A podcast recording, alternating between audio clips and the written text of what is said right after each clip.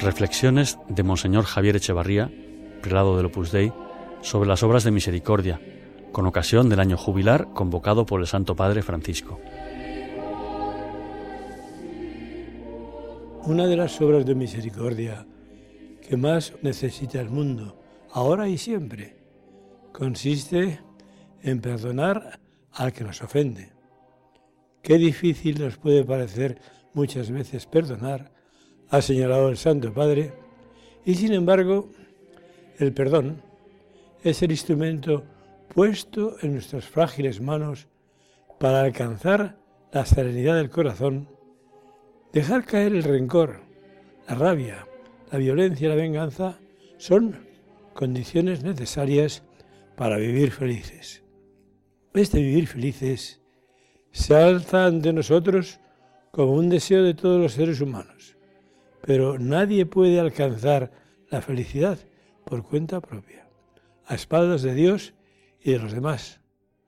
Con alguna frecuencia, quizá crece la sensación de que quienes nos rodean resultan más bien un obstáculo, porque nos ofenden, porque nos maltratan, porque nos causan dolor físico o moral, males que experimentó el mismo Jesucristo crucificado por aquellos a quienes vino a traer la salvación. El Señor rostro visible de la misericordia del Padre, perdonó sin dar cabida al resentimiento. Padre, perdónales porque no saben lo que hacen, rezó mientras pendía del leño de la cruz. De ese modo, rompió decididamente el círculo vicioso del odio, que solo genera más odio, el círculo de la venganza, del rencor, e hizo que de esa cruz manara una fuente de misericordia capaz de cambiar la historia de cada mujer y de cada hombre.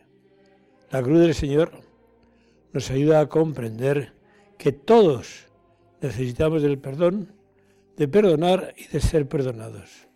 Quien no asimila esta realidad se vuelve incapaz de sondear la buena profundidad del amor que le une a otra persona o a Dios. Repasemos la parábola del hijo pródigo. El joven, cegado por la inexperiencia y el orgullo, se alejó de la casa paterna y dilapidó todo lo que había recibido.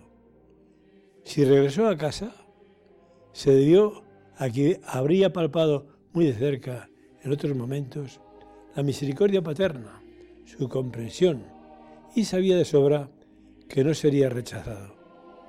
Al reencontrar a su padre, éste le entregó con un abrazo su don más grande, el perdón, y procedió así sin humillarle, sin recordarle ni siquiera por un instante sus anteriores advertencias y consejos. Solo entonces el joven alcanzó a comprender el verdadero tesoro del amor paterno que había ignorado y dejado atrás y que afortunadamente, al volver contrito, había recuperado.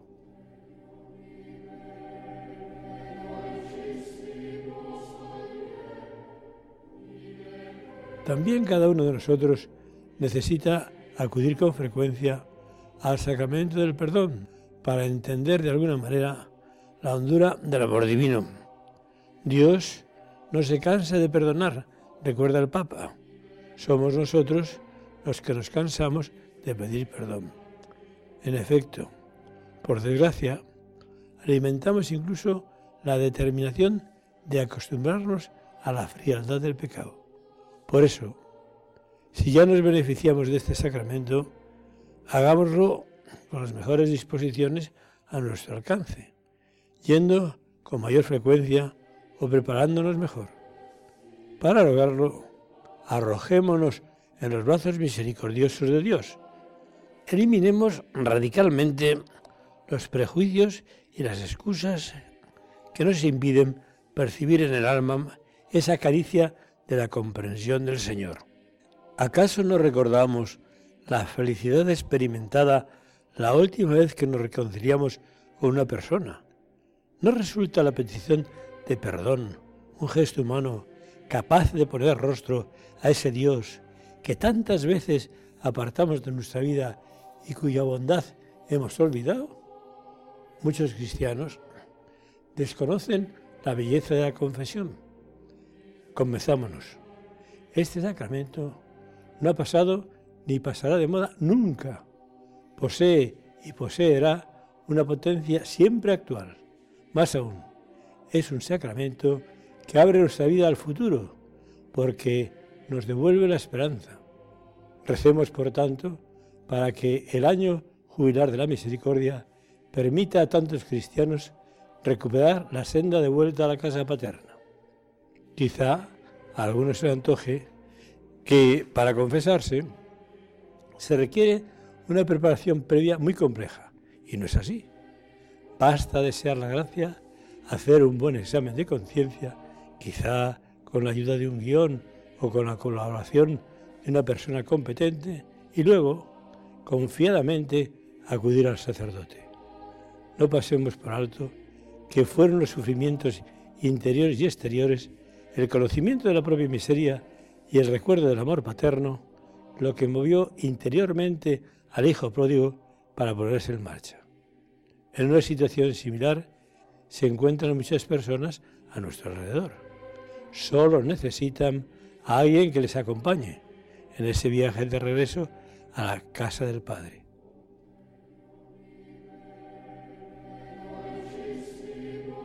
Por otro lado, así como Dios absuelve, también nosotros hemos de saber perdonar, cuantas veces sea necesario en la vida cotidiana. Puede ocurrir a causa de malentendidos, diferencias de caracteres, divergencias políticas o culturales, o cuestiones de otro tipo, que algunos hombres y mujeres arrastren durante años el recuerdo de las ofensas causadas por amigos o por terceros. Desgraciadamente, con una disposición de ese género en el alma, los conflictos pueden prolongarse en el tiempo sin que ninguno dé su brazo a torcer. Inmersos de hielo como estamos en el año de la misericordia, no descubrimos este tiempo como una ocasión magnífica para ofrecer nuestra reconciliación, aunque hayamos sido nosotros los ofendidos. El Señor da siempre el primer paso para perdonarnos aunque no merezcamos su gracia, ¿no nos decidimos a seguir el ejemplo del Maestro? Esfuérzate si es preciso, escribió San José María, en perdonar siempre a quienes te ofendan, desde el primer instante, ya que, por grande que sea el perjuicio o la ofensa que te hagan, más te ha perdonado Dios a ti. Deseemos vivamente que la decisión de perdonar y de pedir perdón se convierta en una actitud habitual en nosotros, en cada familia, entre los amigos. Pensemos que sin la disposición de perdonar, todos los escenarios en los que nos movemos, también la propia familia, se convierten en ambientes desoladores, egoístas, tristones, que emponzoñan las almas o las entristecen.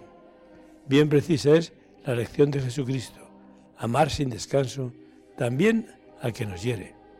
Por tanto, si los demás corresponden a nuestro perdón, demos gracias a Dios.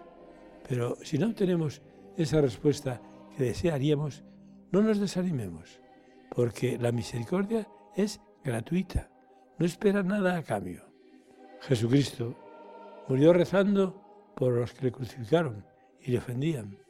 Su muerte redentora fue causa de que el velo del odio cayera de los ojos de las almas y solo entonces, al contemplar cómo expiró Jesucristo, el centurión que estaba junto a la cruz pronunció este hermoso acto de fe.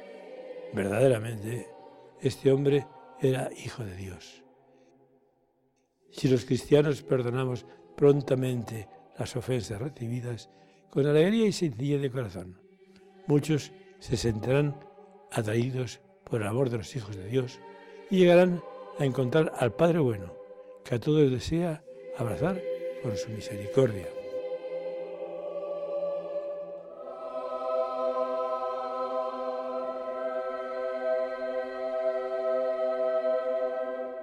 Este audio ha sido ofrecido por la Oficina de Información del Opus Dei en Internet